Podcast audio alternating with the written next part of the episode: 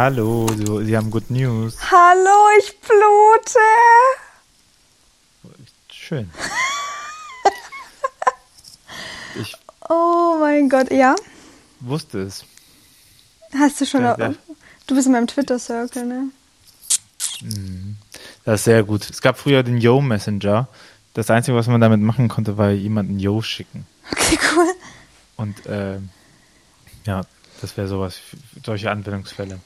Einfach? Yo schicken. Ich, ich möchte echt, sorry, ich, ich glaube, nobody cares so. Nee, stimmt gar nicht. Ich glaube, dass wir, ähm, dass es der ganzen Gesellschaft gut tun würde, wenn menstruierende Menschen sehr viel selbstverständlich über den Zyklus sprechen und sich Menschen einfach auch dann in ihrem Umfeld an Symptomatiken eines Zyklus gewöhnen. So. Ähm, jedenfalls bin ich fucking neun Tage zu spät. Das heißt, ich hätte eigentlich am Anfang von meinem Praktikum meine Tage kriegen sollen. Und das ist so sinnbildlich dafür, wie krass ein Körper und ein Zyklus auf so Umstände reagieren. Ich bin normalerweise immer sehr, sehr pünktlich in meinem Zyklus, bla bla. Und dann war ich einfach so unter Stress und Shit, dass einfach nichts passiert ist. Und ich habe heute den ersten Tag frei. Zack, here we go. Und es ist richtig abgefahren. Es fühlt sich richtig befreiend an. Ähm, jetzt weiß ich auch, warum ich so einen riesigen Pickel auf der Stirn habe. Alles klar. Ähm, ja, genau. Also das ist mein spontanes Lebensupdate. Wie geht's dir? Welchen Zyklustag bist du? Ich blute nicht, falls sich das jemand gefragt hat. Ich habe mir nichts gestoßen. Ähm, mir geht's gut. Ich habe auch noch keinen auf die Fresse bekommen. Meine Nase auch noch. Ich bin, ich bin ein, ähm, ich bin ein großer Nasenbluter. Möchte ich an dieser Stelle anmerken. Schon Okay. immer gehabt. Ja. Kommt aber nicht zyklisch. Da Okay. kann ich, ja. Trotzdem bin ich zyklisch schlecht gelaunt. Das schaffe ich schon. Echt? Ja, manchmal schon. Heute? Aber jetzt geht's eigentlich. Ich hatte ja eine kleine Reise hinter mir. Ich habe Seed live gesehen. Erzähl uns alles. Es war so schön. Es war so schön. Was ich aber nochmal auf, auf dem Konzert gemerkt habe, war, das, das war se- sehr berührend und schön, weil äh, Seed habe ich viel gehört in der Abi-Zeit und drumherum und so. Ich auf Seed habe ich tanzen gelernt und also Clubtanzen gelernt. Ja, auf was könnte man noch besser tanzen, ne? ja, einfach Bestes, ey. Ähm, und das, und dann nochmal so ein paar Lieder live zu hören mit 32, äh, hat schon ganz schön geflashback. Das war cool. Hat mich sehr gefreut. Ich glaube, ich war noch nie auf so einem riesigen Konzert. 21, ich glaube, ich wollte das, das wollte ich die ganze Zeit nachgucken. Altbühne Berlin. Die Äh, ist krass, glaub- ich, da hätte eigentlich unser Berlin Trailer Park Open Air auch sein sollen und dann konnte ich da ja leider nicht. Ausverkauft und es bietet Platz für 22.290 Zuschauer. Wow. und die war ausverkauft. Und das war schon schön. irgendwie krass imposant, das so zu sehen. Und, Ja, das glaube ich. ähm, ja, und wir waren auch ziemlich weit vorne. Das war fett. Geil. Das war ziemlich fett. Doch, der, und weißt du, was Vorband war? Bilderbuch. Nee. Hätten wir einfach ein eigenes Konzert haben können. Äh, die beiden, mit denen ich mitgegangen bin, die ähm, konnten mit Bilderbuch nicht so viel anfangen. Ich muss sagen, also der Kontrast zwischen Bilderbuch und Seed ist auch sehr, sehr groß. Ich Ja, weiß jetzt nicht, ob da stimmt. so viel Überschneidung in der Hörerschaft ist, aber Bilderbuch live auch krasse Show. Wenn man auf Rock'n'Roll steht, tue Mhm. ich nicht. Aber auf jeden Fall habe ich mich sehr gefreut, die mal live zu sehen, weil Mhm. ich sehe immer nur so guten Freunden, dass die Bock haben, dass die das gerne hören und so, aber es ist jetzt nicht unbedingt die Musik, die, die ich mir viel gebe. Ja, Deswegen habe ich mich sehr gefreut, sie einfach mal live zu hören. ja ich So. kenne auch nicht übermäßig viel von denen, aber die sind schon eigentlich ganz cool. Also das Sind würde ich mir geben als Vorband. Hey. Das war, äh, wenn die Vorband schon ein eigenes Konzert ist, ne? Mhm. Das ist schon geil. Ja, ansonsten freue ich mich, äh, habe ich mich gefreut, viel unterwegs zu sein, weil man dann auch mal nochmal so Feedback bekommt, ne? Wenn man, wenn man eineinhalb Tage Seminar gibt, dann bekommt man unmittelbares Feedback für seine Arbeit und das tut auch immer schon mal sehr gut, gerade nach dem August. Mhm. Der Trockenphase ist so ein bisschen. Mhm. Ja, here we go again. Ach ja, dann war ja auch noch Synodalversammlung. Ja, war auch noch ganz nebenbei. Es war katholische Kirche Deutschland explodiert. Eigentlich ist ja vor allen Dingen einfach nur etwas sichtbar geworden, was die ganze Zeit schon existiert. Und das ist die Verweigerungshaltung von einigen Menschen, Bischöfen, die, ich möchte, ich möchte anders anfangen. Ich, ich meine, das Grundproblem hier ist, dass Leute Macht haben, aber nicht wissen, dass Leute Macht haben, aber nicht verantwortungsvoll mit Macht umgehen. Und dass man sich dann hinstellt und nachher sagt, ja, aber ja, ich konnte mich ja nicht richtig einlesen oder privat kann ich dem jetzt nicht zustimmen. Und ich denke mir so, ja, aber A, wenn du dich nicht einlesen kannst, dann ist das nicht das Problem des Textes. Mhm. Und B, wenn du dem privat nicht zustimmen willst, dann ist das nicht die Frage, weil du nämlich nicht privat abstimmst, sondern in einem Leitungsamt als Bischof. Und du musst, du musst das mitbedenken. Du musst bedenken, für wen bist du verantwortlich? Was bedeutet das? Wie, wie, wie verstehst du dich im Leitungsamt? Wie verstehst du dich in der Ausübung deiner Macht? Und, äh, und das musst du halt halten. Und wenn du dich dann hinstellst und sagst, oh, ich kann hier aber nicht meine Meinung sagen, mhm. dann ist das ziemlich schwach, wenn man bedenkt, wie das Machtgefälle halt läuft. So. Boah. Und das ist, also für alle, die sich noch gefragt haben, was der klar ist, äh, die ähm, ein Grundsatzpapier wurde von den Bischöfen hat sie nicht die nötige Zweidrittelmehrheit bekommen, obwohl man zweimal Zweidrittelmehrheit braucht, also Synodalversammlung und Bischöfe. Das nennt man katholische Demokratie. Und äh, das größte Problem war aber eigentlich, dass diese Abstimmungen über die Grundtexte gewisserweise pro forma sind, weil man diese Grundtexte entsprechend vorher bearbeitet. Es gab Hearings, es, ne, die sind jetzt nicht zum ersten Mal zur Diskussion so. Also es gibt die ganze Zeit Abstimmungen, es gibt Aussprachen dafür. Und äh, der Plan ist eigentlich immer, so, so funktionieren ja auch Synoden, so funktionieren ja auch Parlamente, dass wenn es zur Abstimmung steht, dass man sich ziemlich sicher ist, dass man den Text schon so viel an dem Text gearbeitet haben, ähm, genau, dass man so viel an dem Text äh, gearbeitet hat, dass der auf Konsens trifft. So, mhm. dafür ist es ja da. Ja, also für alle, die sagen, ja, jetzt ist man nicht zufrieden mit dem Abstimmungsergebnis, ja, weil das nicht die Form ist, wie Parlamente und Synodal, Synoden funktioniert. Also wenn auf einmal die Ampelkoalition keine Mehrheit bekommen würde im, im Deutschen Bundestag, wäre das auch ein Eklat. Und nicht, weil die Abgeordneten mal abstimmen, wie es ihr Gewissen ist, sondern weil man, weil dieser Entscheidungsprozess so nicht funktioniert. Ja. Ja, und das, das Krasse äh, ist halt, also das habe ich, jetzt, das habe ich jetzt gestern auch nochmal gedacht, ähm, das war halt aber für so viele Bereiche ja eine, also finde ich, also wenn du mich fragst, ähm, mit der wichtigste Grundtext, den wir hatten. Also für den, ähm, und zwar eben nicht nur, also es ging ja, und ich will das nicht kleinreden, ähm, ganz großes Thema war dann natürlich, was bedeutet das für die ähm, ähm, Anerkennung und Repräsentanz irgendwie von queeren Menschen in der Kirche, ähm, was vollkommen richtig ist und was, glaube ich, immer noch unsere größte Baustelle ist.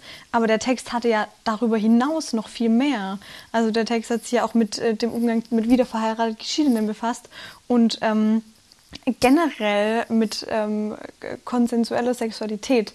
Ähm, das heißt auch einfach mit allen Menschen, ähm, die ähm, beschließen, Sexualität nicht von äh, Ehe abhängig zu machen, sondern von Konsens, was ich persönlich sehr, sehr äh, schlüssig finde. Also ähm, um auch nochmal die Dimension aufzumachen, das betrifft wirklich einfach alle, also quasi alle Menschen ähm, in unserer Kirche, also vielleicht die von Maria 1.0 so. Ähm, und das ähm, also das ist ein richtiges Monstrum, so, das aber eine mega geile Grundlage gehabt hätte, ähm, von so vielen Dingen, die ja auch, da muss man ja, das darf man ja auch nicht vergessen, ähm, die, die äh, Ursachen ähm, für sexuellen Missbrauch waren. Also das, das war ja auf so vielen Ebenen. Ja, ich glaube aber, also ich glaube, ich glaube, dass das so weit noch nicht mal nachgedacht worden ist. Ehrlich, so meine Verm also da steht halt was zur Homosexualität drin, das passt vielen Bischöfen nicht. So, und die haben auch entsprechend schon in den letzten Jahren so gehandelt. Ne? Äh, also, wenn man sich überlegt, ähm, dass Gebhard Fürst seinen äh, einen Medienschaffenden und PR-Menschen krass schafft, schasst, nachdem der vor, das ist jetzt bestimmt auch schon sechs Jahre her, äh, äh, mal einen äh, Beitrag dazu macht, dass äh, Homosexuelle auch gesegnet werden sollten. Ähm, dass es mit dazugehört. So und äh, krass Abstrafung. Also die, die handeln ja in Stringenz und ich glaube, das ja. sind so Red Flags bei denen und dann ist egal, was da sonst steht und dann wird es halt äh, ignoriert. Also wir wissen ja nicht das Abstimmungsergebnis von Fürst. Er äußert sich ja dazu nicht. Das so, ist, glaube ich, das, was mich am allermeisten aktuell. Ja, und das ist halt wieder, genau, und das ist halt die Macht, so, weil es nämlich überhaupt nicht darum geht, Konsens zu finden oder, oder die ähm, Ergebnisse der Zeit im die Ergebnisse der Zeit mit den Zeichen der Zeit zu deuten, ne? das mhm. Evangelium mhm. im, im, Sinne der Zeichen der Zeit zu deuten. Hier Vatikanum, nur dass das auch mal gesagt ist. Endlich äh, hat der Tobi wieder das Vatikanum eingestreut. Geil. Das ist, ja unsere, das ist ja unsere Aufgabe. So und wie, wie willst du das machen, wenn Leute nicht reden und und es gibt Leute, die reden. Und wenn dann gesagt wird, ja, aber ihr redet und jetzt können wir auf einmal nicht mehr reden, boah, das ist schwierig, weil das bedeutet ja, dass die komplette Synodalversammlung in Frage gestellt wird. Ja, ja, voll, voll. Und, und was, was mir auch nochmal eingefallen ist, so zu dem Thema, ist ja auch nochmal, wofür sind Synoden gut? Und jetzt gucken wir auf die protestantische Kirche, die ist ja nicht, also die ist schon schneller als die katholische Kirche. Und das, der, der große Vorteil eben in der protestantischen Kirche ist, dass es ein Gremium, eine Institution, ob das jetzt demokratisch gewählte Synoden sind oder what auch ever ist, die kontinuierlich guckt, wie, ist, wie entwickelt sich Gesellschaft und wie passen wir uns an oder nicht an. Ne? Also die, die ein Gremium haben, womit überhaupt die Möglichkeit besteht, dass man eben in Veränderungen mit reingeht, wenn man, wenn man erkennt, dass das Zeichen der Zeit sind. Und das gibt es in der katholischen Kirche einfach nicht. Und ich glaube, das ist nochmal, das nochmal so bewusst geworden. Wenn sich sowas wie äh, Gleichberechtigung, also wenn wir, wenn wir ein, ein, wenn wir den Begriff von Gerechtigkeit mehr durchdringen gesellschaftlich, ne, dass, dass es dann keine Institution und kein, kein Moment innerhalb der katholischen Kirche gibt, wo das eben mitgedacht wird, also mhm. wo man die Möglichkeit hat, das überhaupt rein zu reflektieren ins System. Mhm. Das fehlt uns krass. Mhm. Ich meine, jeder weiß halt vor 20 Jahren, ich sag gleich, also ne, 1998, äh, äh, Vergewaltigung ist auch ein Tatbestand innerhalb der Ehe. So, 1998 Leg mal, wie lange Frauen noch äh, fragen mussten, ob sie arbeiten dürfen und so. Das sind ja alles gesellschaftliche Entwicklungen, die relativ neu sind, leider. Und es gibt aber nirgendwo den Ort, wo, wo man in Kirche das eintragen kann und sagen kann, ey, äh, Jupp, ähm, du, das, also sollten wir darüber auch mal nachdenken, ne? sondern es kann dann jeder Bischof so nach Gusto machen. Und dann ist es auf einmal wieder Privatmeinung und dann wird so getan, dass doch Privatmeinung ähm, Evangeliumsmeinung ist. Aber die, also meines Wissens gibt es jetzt keinen Zwang zur Diskriminierung, mhm. der festgesetzt worden ist. Ja. Also ich glaube, ich bin da immer so ein bisschen auf so einer anderen Ebene schockiert. Ähm, weil was ich immer nicht, vielleicht ist das komisch, aber ich, ähm, also auch Bischöfe sind ja auch ursprünglich Seelsorger, so. Also die haben das ja theoretisch auch alle mal gelernt, so. Ähm, und da frage ich mich immer, wie kann ich mich denn beispielsweise, weil du jetzt gerade Gebhard Fürst gesagt hast, der ja, um das kurz einzuordnen, ja der ähm, Bischof von Rottenburg-Stuttgart ist, also von dem Bistum, in dem ich äh, lebe. Das heißt, kenne den auch schon aus ähm, Gesprächen bei uns mit dem Bewerberkreis oder so. Ähm, deswegen hat mich das leider nicht mehr überrascht, was er an der Synodalversammlung gesagt hat. Ähm, weil er zum Beispiel gesagt hat, mit keine Ahnung, auf was für eine komische Tübinger Professorin ähm, irgendwie darauf verwiesen hat, es gäbe ja nur ähm, zwei Geschlechter. Ähm, und ähm, also was da am wenigsten in meinen Kopf geht, ist, wie man sich selber als Seelsorge ernst nehmen kann, wenn man so eine Aussage ähm, ohne jegliche Empathie einfach so droppt, ähm, mit wissentlich betroffenen Menschen im Raum zum Beispiel, ähm, wie man dann irgendwie denken kann, ah ja, ich bin an dieser Position gerade richtig.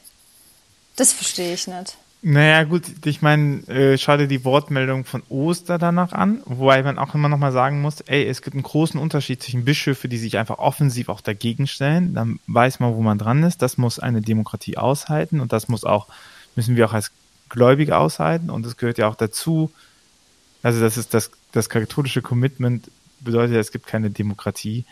So, und, und okay, wenn der das sagt, dann stellt er sich aber den Diskurs. Das heißt, er bringt Argumente vor und man kann sie entkräften oder bestärken. Ne? Man kommt in den Dialog rein. So. Von daher, immer Props an die Bischöfe, Ja, die sich äußern und richtig. hinsetzen. So. Ja, Inhaltlich natürlich totaler Käse. Ja.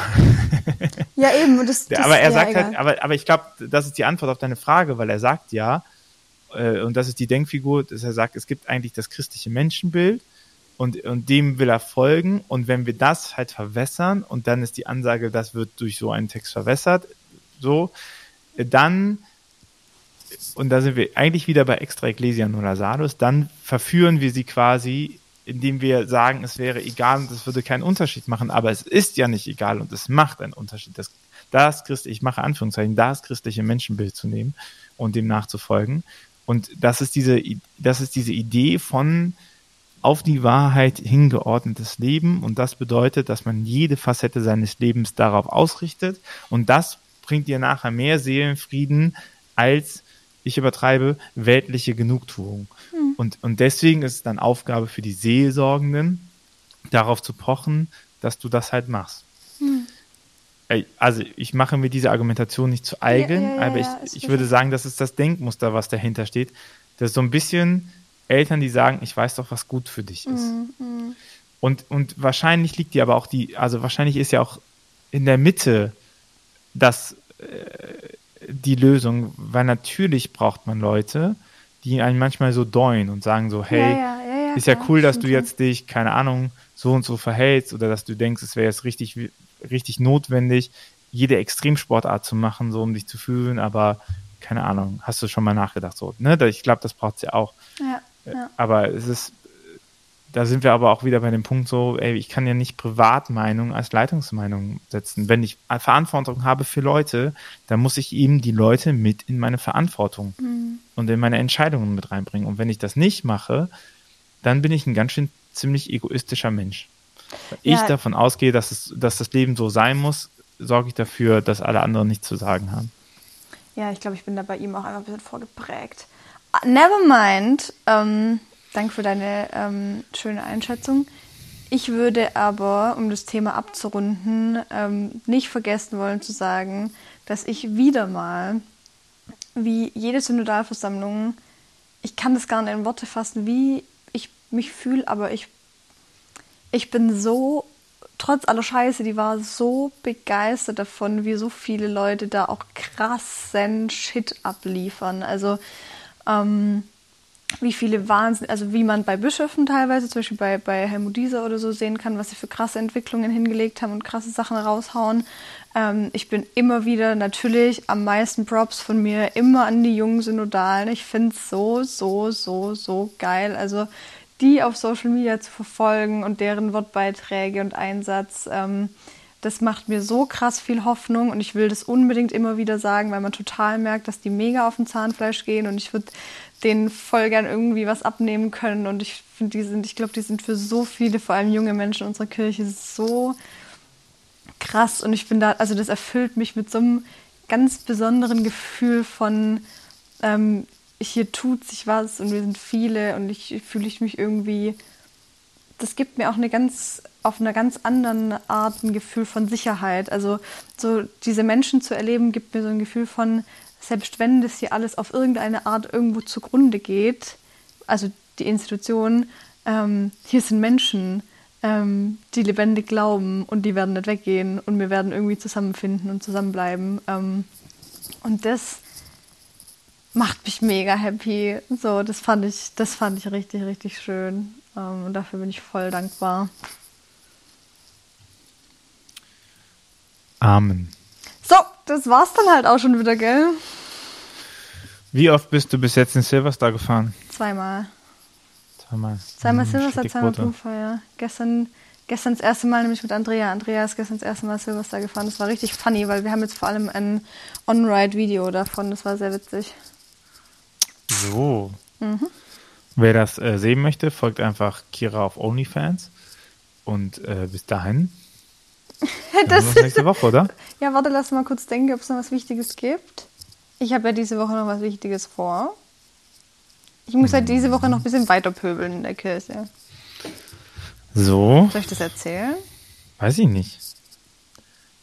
Du, wir können auch den Cliffhanger machen. Machen Wer Cliffhanger. wissen will, wer wissen will, was Kira nächste Woche hat, auch das findet ihr auf Kiras OnlyFans-Account. Nee, nee, nee, ich habe ich hab am Samstag was vor. Ihr braucht gar nicht meinen OnlyFans finden, ihr könnt meinem ganz offiziellen Instagram-Kanal folgen, dann kriegt ihr mit, was ich tue. Und manchmal ist es eben auch gut, ähm, dafür zu demonstrieren, dass Menschen liebenswürdig leben, gell? In Richtig. diesem Sinne hören wir uns nächste Woche. Na? Hoffentlich. Ja, bestimmt. Kriegen ja, wir schon irgendwie hin. Einfach, dieser Podcast taucht einfach in eurem Podcast auf. Chillig. Deswegen, äh, macht's gut. Tschüss. Tschüss. Tschüss.